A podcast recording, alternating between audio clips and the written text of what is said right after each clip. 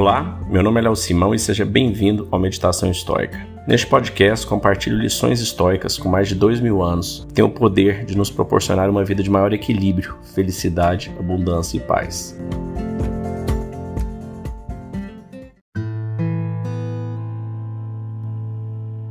Hoje nós vamos ler mais um trecho do Manual de Epiteto. Nós vamos ler a parte 4 como eu disse anteriormente, Epiteto não escreveu nada, assim como Sócrates, assim como Jesus. Quem escreveu foram seus discípulos e alunos. Então, é, eles conseguiram condensar o que ele passava durante as suas apresentações e palestras. Quando te dispões a realizar alguma ação, recorda-te de qual é a natureza dessa ação. Se estás saindo para tomar um banho, antecipa mentalmente o que acontece numa sala de banhos. Ou seja, indivíduos que jogam água em ti, indivíduos que esbarram em ti, indivíduos que te insultam, indivíduos que te roubam. E assim tu irás executar tua ação com maior segurança se disseres de imediato: Quero tomar banho e também conservar minha vontade em harmonia com a natureza. Igualmente no que toca a todas as ações.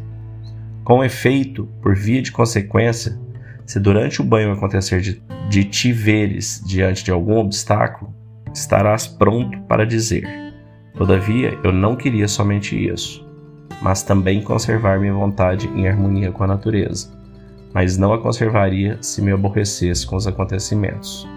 Epiteto. Então, isso é muito importante porque às vezes na nossa vida, todos os dias, né, a gente tem que tomar algumas ações, frequentar alguns lugares tomar algumas decisões que a gente sabe que nós vamos ter contratempo no caminho, né? Então, por exemplo, se você mora em São Paulo, Rio de Janeiro, cidades que tem bastante trânsito, e você resolve ir para praia no final de semana, é, só numa véspera de feriado você sabe que a hora que você for descer e na hora que você for voltar, você vai pegar um mega trânsito, você vai ficar horas parado no congestionamento. Então, no momento que você estiver descendo, você tem que saber. Então, eu vou para a praia nesse final de semana, ok. Eu estou disposto a ficar 3, 4, 5 horas no trânsito? Estou. Eu estou disposto a chegar numa praia lotada? Estou. Tudo isso vale a pena para estar no mar, estar na areia, estar no sol? Vale. Então pronto, você já vai com isso em mente, já vai sabendo dos problemas que você vai ter.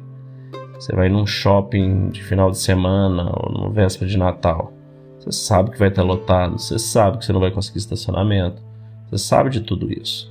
Então, boa parte dos problemas, né, das, não chamo nem de problemas, das situações que a gente tem na vida, a gente sabe delas, a gente sabe do potencial delas.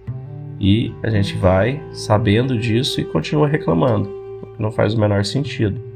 É uma coisa completamente insana. Você saber que vai ter o problema, ter o problema e continuar reclamando do problema. Uh, vamos até mudar a palavra, né? da, da, situação. Essa palavra situação é até interessante. Uma vez eu tive na Jamaica e o taxista chegou, foi nos receber lá e ele, e ele disse em inglês: Man, we have no problems, we have situations. Ou seja, meu amigo, aqui a gente não tem problemas, nós temos situações. Eu não sabia na época, mas essa é uma forma estoica de ver a vida e situações.